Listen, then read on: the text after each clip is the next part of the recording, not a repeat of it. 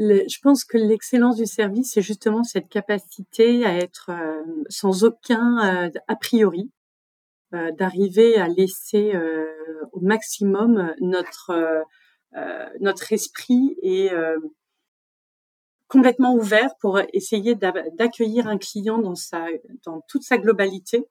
il va arriver énervé, c'est pas forcément contre toi, et d'accepter que voilà, il peut arriver énervé. Ok, certainement autour il a plein de choses qui le contrarient, et d'arriver à, le prendre comme ça et de, de lui faire euh, retrouver finalement un, ancrage et quelque chose qui est euh, euh, qui est bon et bien pour lui. Et c'est vraiment pour moi cette idée d'aller trouver pour chacun, mais c'est cette personnalisation qu'on travaille toi comme moi depuis de nombreuses années et qui nous a fait vibrer, où on va aller toucher finalement la, la fibre émotionnelle de notre client.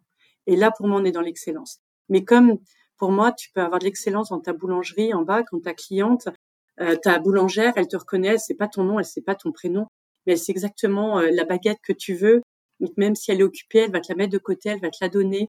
Et, et, tu te sens reconnu et tu te sens, voilà, non, bah, elle sait qui je suis.